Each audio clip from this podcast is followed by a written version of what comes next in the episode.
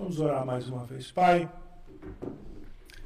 este singelo canto, mas que expressa, ó Deus, de fato, esse nosso desejo de ofertar a nossa vida, a nossa esperança uh, da volta do teu filho, a nossa fé, ó Deus, na tua obra em nós.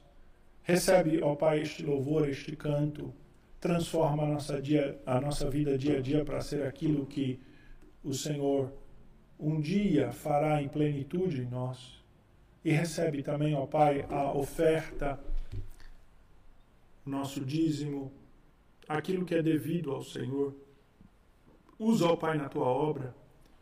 Nós clamamos a Deus nesse momento em especial pelas famílias que estão profundamente uh, prejudicadas, ó Pai, com essa pandemia na área financeira por famílias, ó Pai, que perderam a sua renda, irmãos que tem, tiveram seus negócios, a sua empresa comprometida, profissionais liberais que não têm tido, ó Pai, trabalho suficiente, não têm sido chamados, irmãos que dependem de vendas enquanto o comércio está parado, ó Pai, aqueles que ficaram desempregados porque onde trabalhavam a situação ah, ficou ruim e foram demitidos. Ó oh Deus, nós intercedemos por estes teus servos, nossos irmãos em especial, e mais especificamente até da nossa congregação. Ó oh Pai, tem misericórdia destes teus servos, ó oh Deus. Nós clamamos que o Senhor dê ah, ânimo a estes teus servos. Que o Senhor tire qualquer peso do seu coração, ansiedade, ó Deus, desse fé a eles. E que o Senhor, com tua graça, estejas assim, ó Pai, abrindo portas para o suprimento, a necessidade dessas famílias. Ó Deus, há irmãos que têm ah, negócios e que também sustentam outras famílias e que se preocupam não só com a sua, mas com a família daqueles que estão debaixo, ó Deus, da, do seu, da sua autoridade, da sua liderança. Ó Deus, dá alívio ao coração destes teus servos, aponta a direção. Ó Deus, aqueles que têm tão pouco, ó Deus, ah, na sua dispensa, que eles estão contando os dias, ó Deus. Tem misericórdia deste. Ó Pai, sei com aqueles que estão abatidos de espírito, ó Deus, por essa situação aqueles que estão em casa e tão, ó Deus, afligidos por essa restrição que quase não tem força, ó Pai, de reagir. Nós clamamos a tua misericórdia, ó Pai, sobre estes. E nós te louvamos, ó Pai, porque também tantas outras famílias têm passado bem. Tu tens suprido outros. E alguns, até, ó Deus, nessa pandemia, têm sido até abençoados de uma maneira abundante. Louvado seja o teu nome, ó Pai. Nós sabemos que tudo está no teu controle, que a lógica do Senhor não é a nossa. Dá-nos a fé, a confiança de que estás fazendo a obra, ó Deus, que tu planejaste desde o princípio.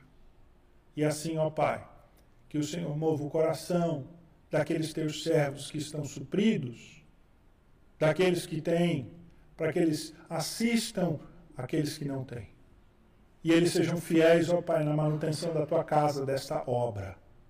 Por isso nós consagramos os dízimos, as ofertas ao Senhor, para a honra e glória do teu nome, e para que o Senhor esteja assim usando-as para o bem da tua obra, do teu reino. Nós assim, ó Pai, oramos em nome do Senhor Jesus. Amém. Os irmãos podem assentar-se. Hoje, irmãos, o pregador da palavra será o nosso irmão Rafael Sagassa. Eu vou convidá-lo para vir aqui à frente. Rafael é seminarista da nossa igreja, ah, lá no seminário JMC, em São Paulo, como os irmãos ah, já conhecem. Chega aqui junto, entra, entra na câmera aqui conosco, para os irmãos de casa também verem. Ele está no terceiro ano, completou agora a metade do terceiro ano mas como as aulas estão sendo só online, ele então está aqui em Santa Catarina e acompanhando as aulas online lá no seminário em São Paulo. Ele veio com sua família, sua esposa e sua esposa e seus filhos. A esposa dele está grávida aí de seis meses, seis meses mais ou menos, é, seis para sete meses também. Eles têm duas crianças e está grávida do terceiro. Eles estão lá em casa fazendo uma bagunça com os meus. Espero que vocês estejam olhando aí direitinho, viu, culto? Presta atenção, viu, vocês aí, depois a gente vai saber em casa.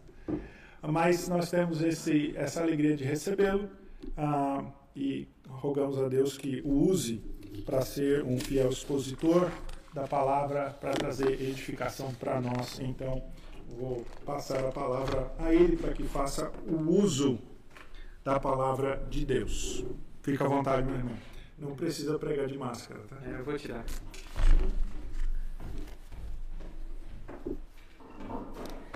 Bom, meus irmãos, é mais uma vez uma alegria poder estar aqui com vocês. Embora as circunstâncias sejam um quanto diferentes, né? Da última vez que nós nos encontramos. A última vez que estive aqui foi no dia 5 de janeiro. E eu darei prosseguimento a, ao texto que eu preguei da última vez. Então, abra sua Bíblia na primeira epístola de Pedro, agora no capítulo 2. Eu lerei os versículos 1, 2 e 3. Primeira epístola de Pedro, capítulo 2, do 1 ao 3.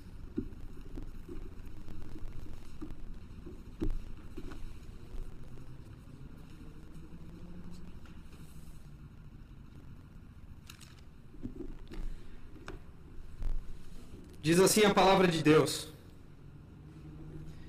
Despojando-vos, portanto, de toda maldade e dolo, de hipocrisias e invejas, de toda sorte de maledicências. Desejai ardentemente, como crianças recém-nascidas, o genuíno leite espiritual, para que por ele vos seja dado crescimento para a salvação, se é que tendes a experiência de que o Senhor é bondoso. Até aí. Vamos orar mais uma vez ao Senhor e pedir que Ele nos ilumine com o Santo Espírito para o entendimento da Sua palavra. Pai, a Tua Escritura, Tua palavra foi aberta e lida e nós temos a convicção de que o Senhor fala conosco por meio dela. Ajuda-nos a compreender e aplica as Tuas verdades aos nossos corações, a fim de que vivamos aquilo que tu requeres de nós. Dá-nos a tua graça, Pai. É em nome de Cristo que nós pedimos. Amém. Parece que crescimento é buscado por todos nas mais diversas áreas. Não parece, mas um dia eu já fui atleta. Não parece. E eu sempre busquei crescimento na carreira, mas de modo mais específico, crescimento físico. Então eu procurava especialistas para saber como crescer a musculatura. E basicamente a receita envolvia parar de comer besteira, muito treinamento e descanso. E em todas as áreas tem os métodos. E infelizmente a, igreja evangélica brasileira está permeada de métodos e técnicas para crescimento da igreja. Mas poucos se preocupam com o crescimento do indivíduo, espiritualmente. E Pedro aqui vai nos dizer como crescer espiritualmente. Envolve algumas coisas que de, devemos deixar de fazer, outras que nós temos que fazer, e descanso. Portanto, se você é, olhar na sua Bíblia os versículos anteriores, você vai ver que ele é o que envolve o portanto que Pedro começa o texto. Quando ele fala ali, despojando-vos portanto, ele está dizendo que aquilo que ele tá, que irá dizer é resultado daquilo que ele disse antes. E o que ele disse antes é que aqueles cristãos, eu, você, nós fomos regenerados pela palavra. Nós nascemos de novo mediante a palavra de Deus e que nós nos unimos em um amor fraternal, amor não fingido, mediante essa própria palavra. E aqui então ele começa a exortação dele, aquilo que ele quer então daqueles que foram gerados novamente, que eles façam para que eles cresçam. O nosso texto é regido pelo versículo 2, basicamente, quando ele diz: crescimento para a salvação. vos seja dado crescimento para a salvação. Então, nós veremos o que deixar de fazer. O crescimento ele se dá, em primeiro lugar, de acordo com o texto de Pedro, pela remoção dos empecilhos. Aquilo que nos impede de crescer. Se aqueles que se ajuntam em amor fraternal, que foram regenerados pela palavra, o que, que eles devem deixar de fazer? Por isso, volte os seus olhos para o versículo 1, quando ele diz: Despojando-vos, portanto, de toda maldade e dolo, de hipocrisias e invejas e de toda sorte de maledicência. São esses empecilhos que devem ser removidos da vida do cristão. Eles devem ser lançados fora. E ele usa aqui um, um verbo que diz respeito às vestes. Como no, no versículo 13 do capítulo 1, quando ele diz cingir-vos, cingindo-vos. Aqui também tem uma conotação de veste. Isso era, é muito comum nas escrituras. Então ele diz: vocês têm que se despir desses velhos trapos imundos que vocês vestiam antes. Larguem isso fora, joguem fora isso. Essa linguagem de vestuário na escritura é, é, comum, como eu disse, é abundante. E na maior parte das vezes indica o caráter. Nós podemos ver o povo de Deus sendo caracterizado por veste no, em Isaías 61, quando ele diz: A minha alma se alegra no meu Deus, porque me cobriu de vestes de salvação e me envolveu com o manto da justiça. E no Salmo 73, o, Salmo de Asaf, Asaf também caracteriza o ímpio com veste. Ele diz: a soberba que os cinge como um colar e a violência que os envolve como um manto. E aqui Pedro então ele está trazendo a mesma noção que o autor aos Hebreus e, a, e Paulo aos, aos Efésios disse despojem-se. Paulo disse aos Efésios: despojeis do velho homem, das velhas práticas. Tiago também vai dizer isso, despojando-vos de toda impureza, de toda maldade. O autor dos Hebreus traz a mesma noção. Quando ele diz desembaraçando-nos, é o mesmo verbo que Pedro está utilizando aqui. Desembaraçando-nos de todo o peso e do pecado que tenazmente nos assedia corramos com perseverança a carreira que nos está proposta. É isso que Pedro intenciona. Ele quer que nós, cristãos, nos livremos de uma vez por todas das coisas que nos impedem de correr a carreira que nos está proposta, daquilo que nos impede de crescer. Mas eles devem se livrar do quê? E Pedro então faz uma lista ali de, de cinco ações, cinco pecados essa lista não é exaustiva, não é tudo que nós devemos nos livrar. Maledicência, dolo, inveja, hipocrisia, maldade, não é tudo, mas parece trazer um senso do todo. Parece ser os mais comuns, e nós é, discorreremos sobre isso. E nós temos que ver que isso é o oposto daquilo que Pedro tinha dito no versículo 22. É o oposto de amor fraternal. Então ele caracteriza esse, essa forma natural do homem se vestir, da qual os cristãos têm que se despir, nesse, nesse, nessas cinco, cinco atitudes. E é interessante que no nosso texto ali na, na escritura vai aparecer duas vezes o adjetivo todo e toda. Duas vezes. No texto grego aparece por três vezes. Mas a estrutura do texto grego mostra a nós que esse adjetivo contempla todas as cinco ações. Pedro quer, intenciona aqui dizer: livrem-se de toda, toda maldade, todo dolo, toda hipocrisia, toda inveja, toda maledicência, todo tipo. Não, é, não há exceção, é toda. Livrem-se de toda. É um despojamento total dessas atitudes. Então, os pecados que Pedro descreve aqui envolvem relacionamentos, mau uso da palavra, julgamento precipitado, julgamento temerário. Quando ele diz maldade, essa palavra é, está na lista do apóstolo Paulo também em Colossenses 3:8. Quando Paulo também exorta aos cristãos a abandonarem isso e traz um sentido de perversidade, uma causa proposital de sofrimento, de dor ao irmão, ao próximo. E onde há maldade, não há amor fraternal. Aqueles que foram acabados de, é, acabaram de ser descritos como aqueles que se reúnem em amor fraternal Estes não podem ter maldade, porque onde há um, não há outro. São opostos.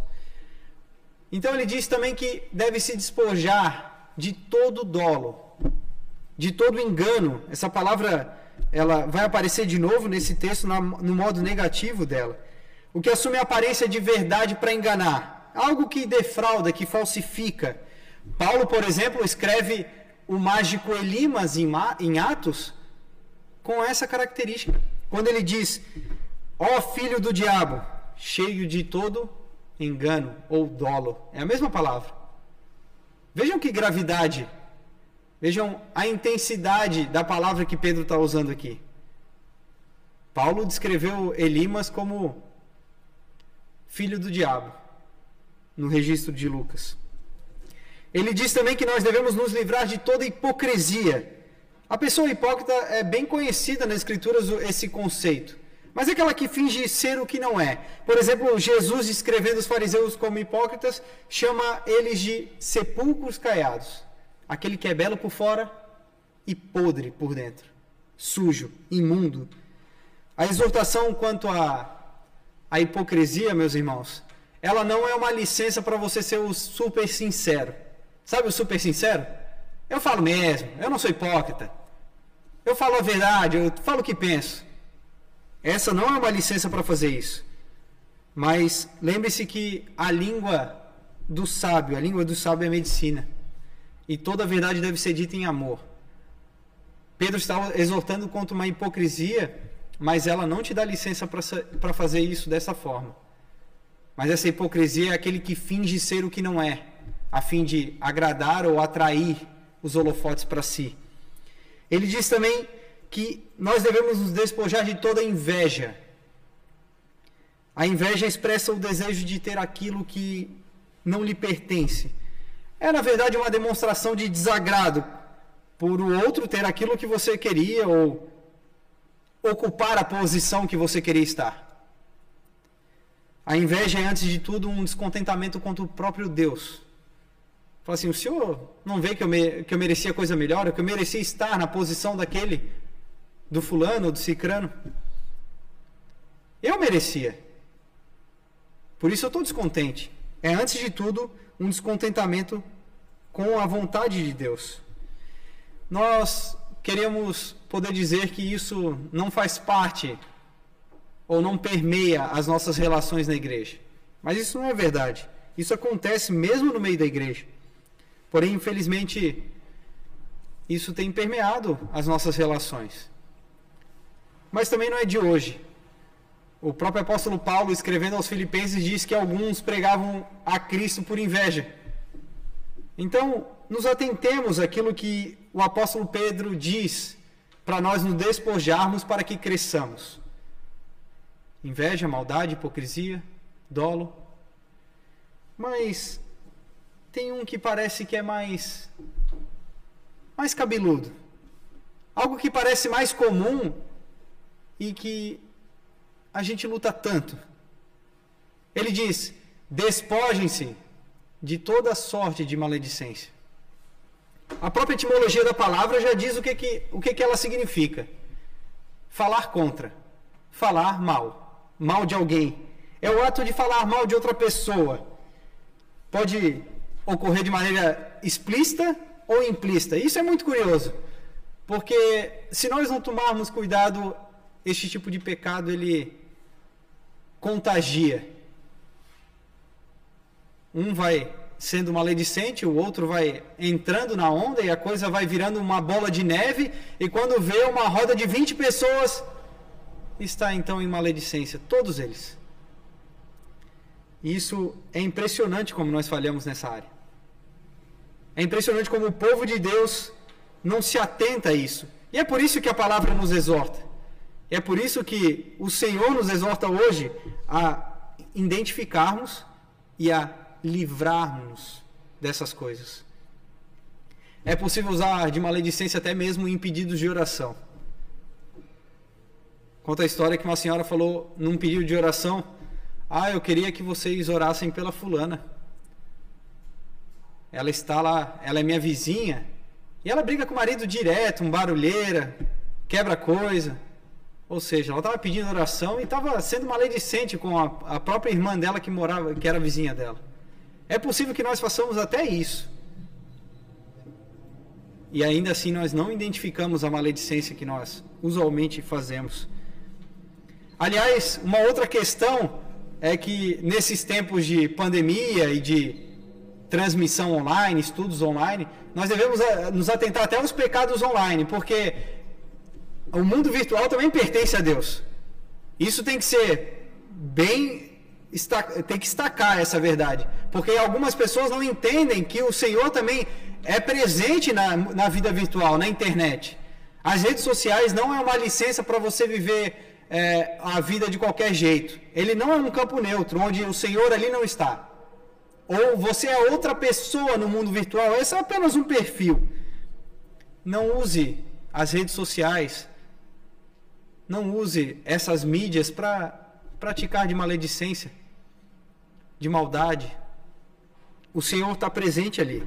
Se você é cristão, você é cristão também no perfil do Facebook, do Instagram, por trás do teclado do WhatsApp.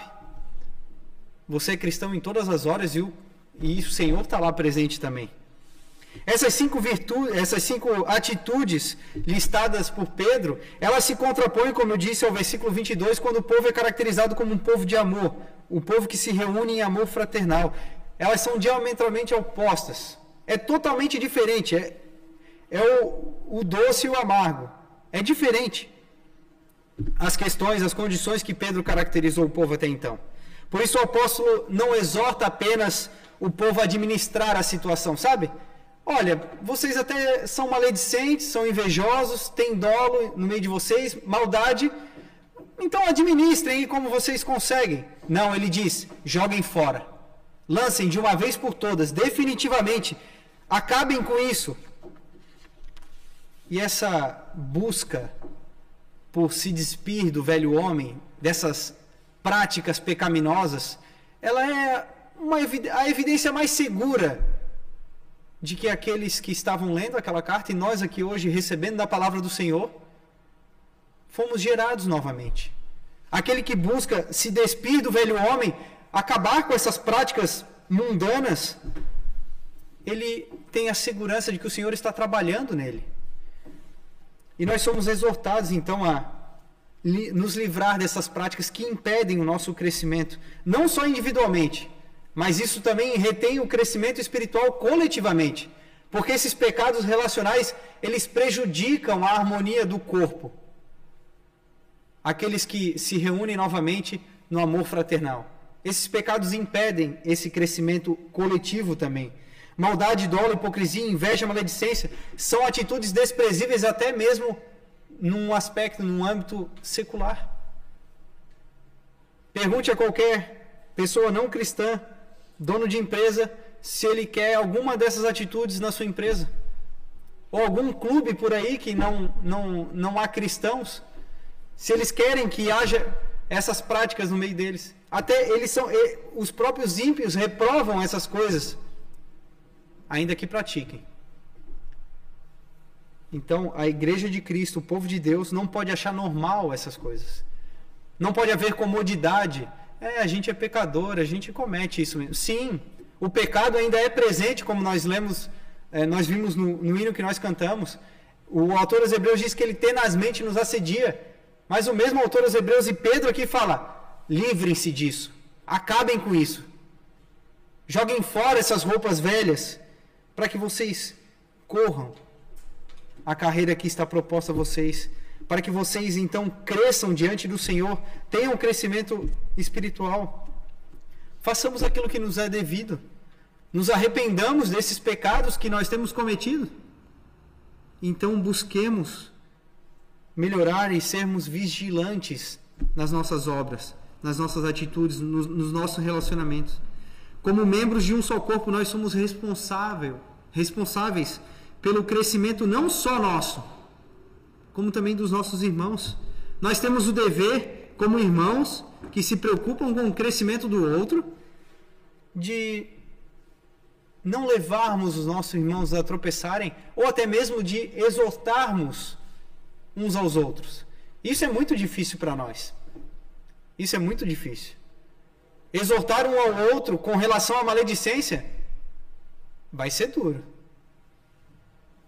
Com relação à inveja, vai ser duro. Mas esse é o nosso papel. E você deve estar disposto a ser exortado. Começa por aí.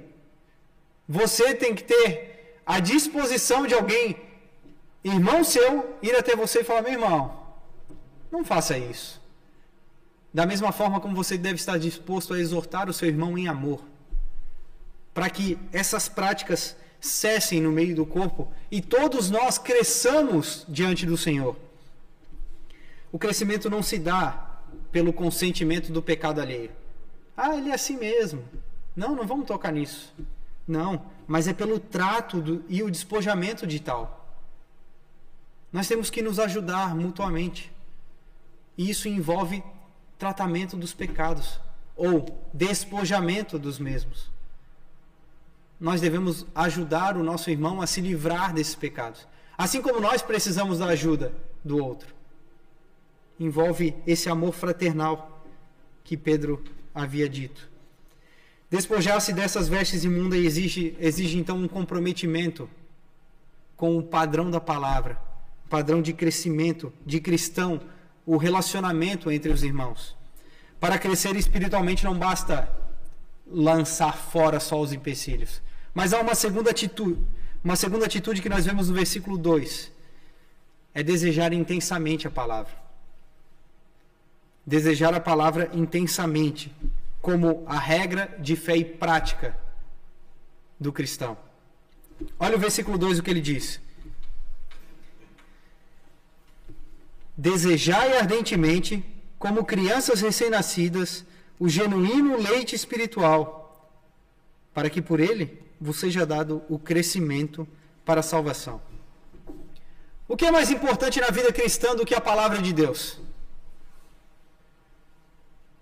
Por muitas vezes na Escritura ela até se confunde com o próprio Deus.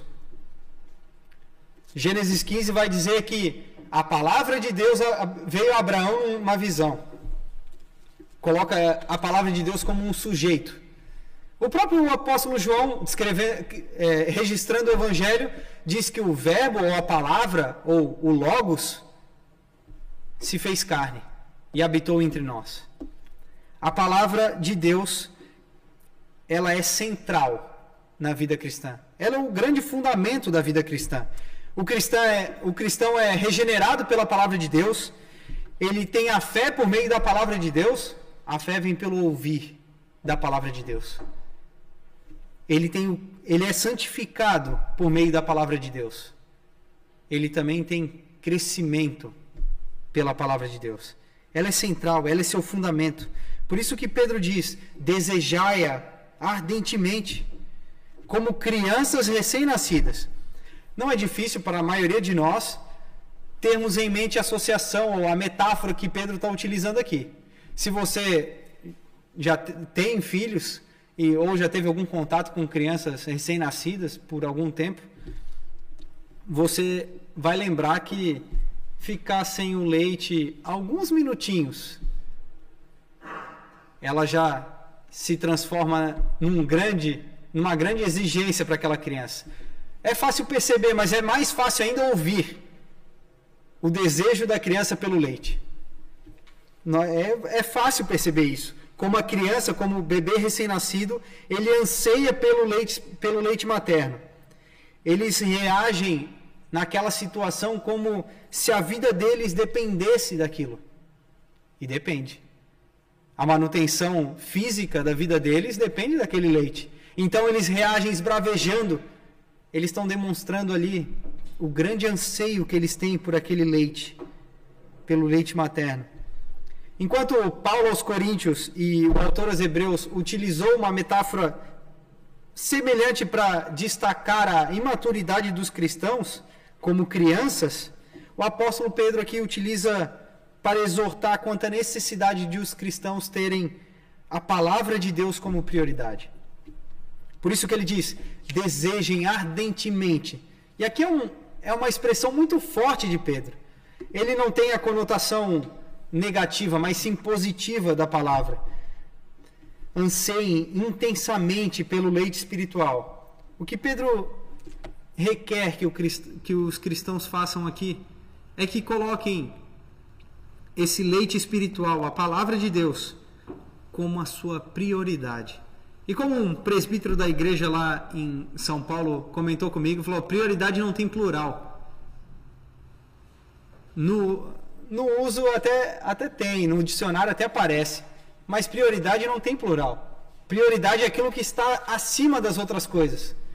Não há nada que se iguale para que ela seja prioridades. Então é prioridade, coloque como prioridade. Vocês conhecem o valor da palavra. Vocês foram regenerados por ela.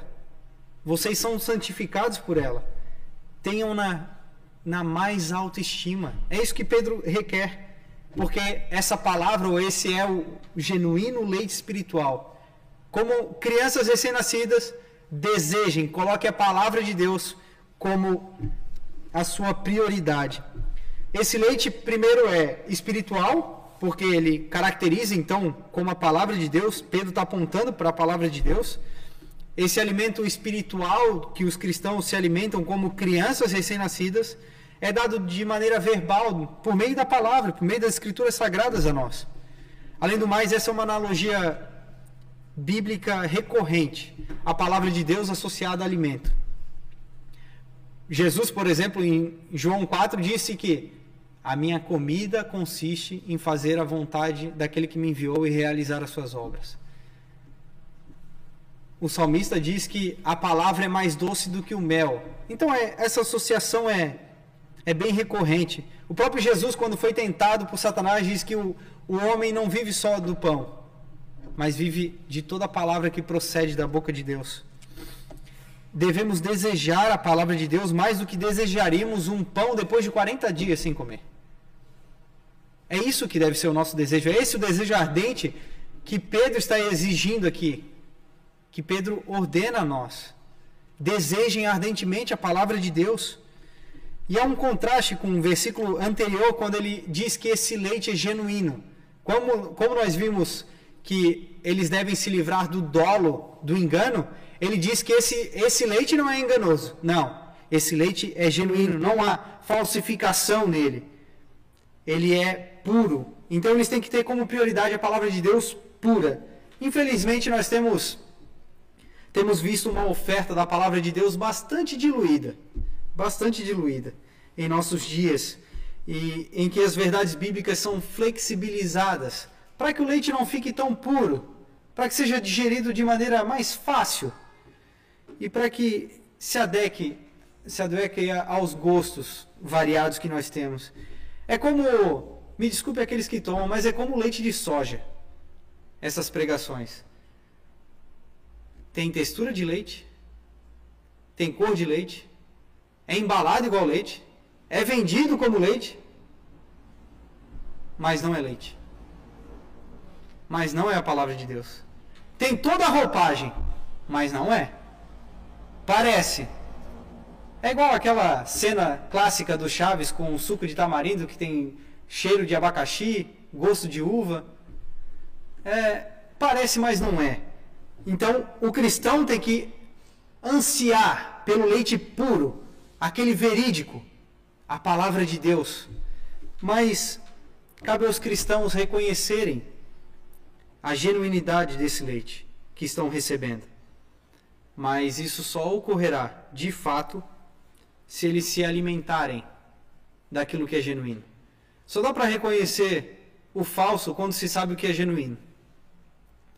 O cristão deve se alimentar do genuíno da palavra de Deus, reconhecer o falso e rejeitá-los. É isso que se exige dos ouvintes da palavra no, na pergunta 160 do Catecismo Maior. Que eles comparem a Escritura com aquilo que eles estão ouvindo. Vocês devem fazer isso. Mas para isso vocês têm que estar alimentados, não só na pregação da palavra, mas se alimentarem diariamente. Quando a Escritura coloca uma comparação entre palavra de Deus e alimento, pense você aí. Pense você aí. Você não se alimenta uma vez por semana, come um monte e depois fala: Ah, não vou mais comer. Você se alimentaria só no domingo e passaria a semana toda sem se alimentar? Acho que não. Mas você necessita de alimento diário, daquilo que vai porções durante o dia, porções que alimentam, fortalecem o seu corpo e exigem de você a ingestão de alimento. É o leite genuíno que você deve se alimentar. E ele diz que isso acontece, a intenção de Pedro e o resultado é para que vos seja dado crescimento por ele, por este leite. É só o leite genuíno que dá o crescimento genuíno. É a intenção e propósito da exortação de Pedro. Vocês precisam se despojar das velhas práticas, daquilo que atrapalha vocês de crescerem e devem se alimentar daquilo que é genuíno, que é espiritual este crescimento para a salvação não diz respeito a adquirir a salvação. O conceito de salvação aqui que Pedro está utilizando é o mesmo que ele utiliza no versículo 7 do capítulo 1, quando é a, a salvação final, a consumação, é estar preparado para aquilo que vai acontecer. Vocês devem crescer para isso, desenvolver, engloba uma compreensão e confiança cada vez maior em Deus mediante a Jesus Cristo. O cristão vai crescendo em confiança e vai crescendo diante do Senhor, compreendendo as suas promessas, estando ainda mais confiante naquilo que o Senhor falou e caminhando a carreira que lhe foi proposta, como o autor dos Hebreus disse. Este é o crescimento dado pelo próprio Deus. Ali Pedro diz: vos seja dado o crescimento. Nós não crescemos sozinhos, é o Senhor que nos dá através da Sua palavra. E é esse crescimento que nós devemos buscar. O crescimento é passivo, mas o desejo pela palavra é ativo. Você tem que desejar a palavra. É você que deve buscar esse genuíno leite espiritual. Você tem que ler a palavra de Deus, meditar na palavra de Deus, conheça a palavra de Deus, tenha na, na mais alta estima como única regra de fé e prática. Aqueles que foram agraciados pela salvação em Cristo amam a palavra e sentem necessidade da mesma como uma criança sente necessidade do leite. Aqueles que foram regenerados sentem necessidade da palavra.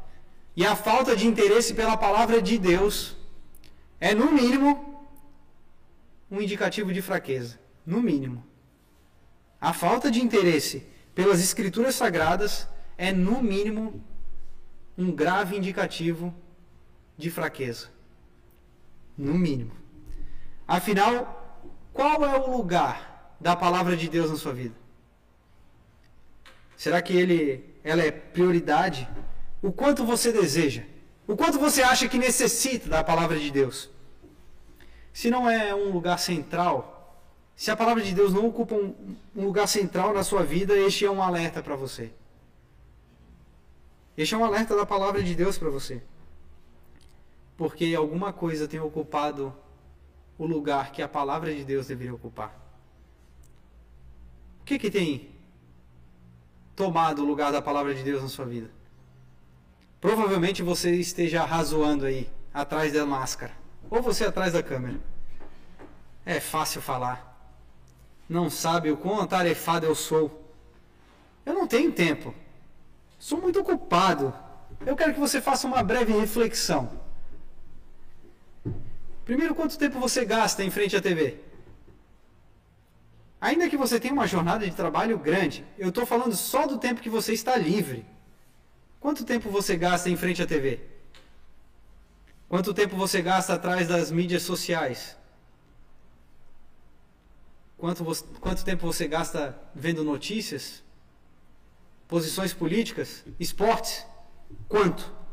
São coisas ilícitas e algumas delas até importantes. Mas a questão é que nós não dedicamos nem um décimo do tempo que nós gastamos com essas coisas para nos dedicarmos à leitura, à meditação, para ansiarmos pela palavra de Deus. Nós muitas vezes não damos prioridade àquilo que julgamos e confessamos ser o mais importante.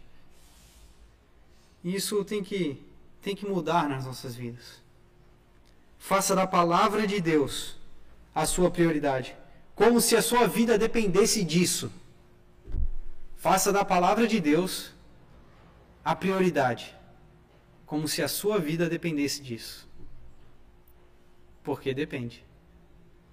de fato ela depende. Para que seja dado crescimento. Crescimento vindo do Senhor. Mas você deve estar pensando, pô, foi duro vir aqui hoje. Nós devemos nos despojar das velhas roupas, daquilo que impede a gente de crescer. Devemos buscar a palavra de Deus. Devemos meditar na palavra de Deus, tê-la como prioridade em nossas vidas. Mas, assim como numa dieta esportiva, o atleta tem que deixar de comer algumas coisas, treinar muito, o descanso também é necessário. Veja o versículo 3. Vocês devem, vos seja dado crescimento, o apóstolo Pedro disse, e ele diz no versículo 3: Se é que já tendes a experiência que o Senhor é bondoso. As duas sentenças anteriores nos pareceram bastante duras e difíceis de serem cumpridas. Pedro traz então um precioso estímulo a nós, sabendo que o Senhor é bondoso. E a estrutura da oração aqui, na língua, é, na língua grega, não indica aqui uma possibilidade. Ah, talvez vocês não tenham tido experiência que o Senhor é bondoso. Não, Pedro está dizendo assim: já que vocês experimentaram da bondade do Senhor, vocês fazem isso porque vocês experimentaram, vocês foram regenerados, vocês nasceram de novo, vocês experimentaram da salvação, é isso que ele disse do versículo 3 ao versículo 12 do capítulo 1, e depois discorre as implicações disso a partir do versículo 13. Vocês estão experimentando a salvação. Foi dada a vocês essa salvação, vocês provaram definitivamente da bondade do Senhor. E isso então lhes serve de estímulo para que vocês cresçam através da palavra e lançando fora os empecilhos. O apóstolo Pedro usa Senhor aqui na carta dele de modo intercambiável, às vezes falando de Deus e às vezes de Cristo. E aqui ele está falando de Jesus Cristo, a bondade que advém de Cristo. Porque o versículo 4, quando ele vai continuar o pensamento, ele diz, ele aponta para aquela pedra que vive. Então ele está apontando para Cristo aqui. E muito provável que o apóstolo Pedro esteja ecoando as palavras do Salmo do Salmo 34, quando o Salmo diz: "Ó, oh, provai e vede que o Senhor é bom". Vocês provaram, vocês viram que o Senhor é bom. E este salmo Davi encoraja o povo de Deus a buscar o Senhor, sabendo que o Senhor assiste aqueles que os buscam. Que eles são atendidos, aqueles que fazem isso. Aqueles que buscam o Senhor, eles são atendidos pelo mesmo. A bondade do Senhor é praticamente um sinônimo da graça de Deus, um sinônimo da graça de Cristo. Tito, é, Paulo a Tito diz que no capítulo 3, ele diz assim: Pois nós também outrora éramos nécios, desobedientes, desgarrados, escravos de toda sorte de paixões e prazeres, vivendo em malícia e inveja, odiosos e odiando uns aos outros. Quando, porém, se manifestou a benignidade de Deus, a bondade de Deus, nosso Salvador, e o seu amor para com todos. Parece que Paulo a Tito descreve tudo aquilo que Pedro falou para deixar no versículo 1 e caracteriza o povo de Deus como aqueles que usufruem, são beneficiados, foram alcançados pela bondade de Deus. E esse é o estímulo para o crescimento. Vocês desfrutam da bondade de Deus. Este Senhor bondoso, ele é encontrado nas Escrituras Sagradas. É através dela que você desfruta da graça que há em Cristo Jesus. É através dela que você conhece a Cristo. É através dela que você tem comunhão com o Senhor. Por que não buscá-lo? Por que deixar de se alimentar daquilo que vocês já provaram? Se você se alimenta, tem provado da infinda bondade de Cristo, isso só vai querer mais, querer mais querer mais. É como alguém que prova um bom prato e quer comer mais dele. Se nós provamos da bondade do Senhor, nós buscamos Ele pela Sua palavra e nos despojamos daquelas atitudes que nos impedem de crescer. essa bondade nos constrange, nos assegura que chegaremos à perfeita varonilidade, à estatura de Cristo. Este é o crescimento. Porque este crescimento não almeja o aqui e o agora. Realmente nós tropeçamos nessa vida. Mas esse crescimento aponta para aquilo que nós seremos futuramente. A imagem, ou conformes à imagem do Filho. O crescimento na vida cristã, meus irmãos, não é uma escolha. Não é uma escolha, mas é uma necessidade, a qual é suprida pelo próprio Deus, mediante a Sua palavra. Já que vocês experimentaram da bondade do Senhor em Cristo, cresçam. Desejem a palavra. E livrem-se daquelas coisas que impedem esse crescimento. Nós lutamos e tropeçamos nessa carreira, nessa corrida que nós estamos. Mas sempre que tropeçarmos, lembre-se que o Senhor é bondoso e que nós temos Ele como nosso Senhor como aquele que supre as nossas necessidades e, as, e perdoa as nossas falhas. E a única forma de você desfrutar dessa bondade do Senhor e de crescer espiritualmente, crescer diante do Senhor, é através da própria Escritura. Se alimente dela, deseje ela como uma criança recém-nascida deseja o leite, ardentemente. Que o Senhor assim os abençoe e que a palavra do Senhor seja alimento diário na vida de vocês. Vamos orar mais uma vez ao Senhor. Pai, nós te agradecemos pela tua palavra que nos confronta, expõe os nossos pecados, mas também nos encoraja a nos livrarmos deles sabendo que por meio de Cristo isso é possível. Por meio do teu Santo Espírito que habita em nós e por meio da alimentação que nós temos disponível na palavra de Deus. Pai, quão precioso é este alimento. Faça-nos buscar, faça-nos alimentar dele todos os dias. Pai, dá-nos desejo ardente, como diz a tua palavra, pelas Escrituras, pelas tuas verdades, de modo que nós tenhamos comunhão com o Senhor e cresçamos dia após dia. Pai, tem misericórdia de nós, porque por vezes nós desprezamos esse meio de graça. E faça-nos atentos a genuinidade da tua palavra. Ajuda-nos, Senhor, nos nossos relacionamentos. Ajuda-nos para que sejamos uns para os outros instrumentos de edificação, de exortação, de consolo. Transforma, Senhor, os nossos relacionamentos, para que assim façamos conforme tu requeres de nós. Abençoa o teu povo, em nome de Cristo.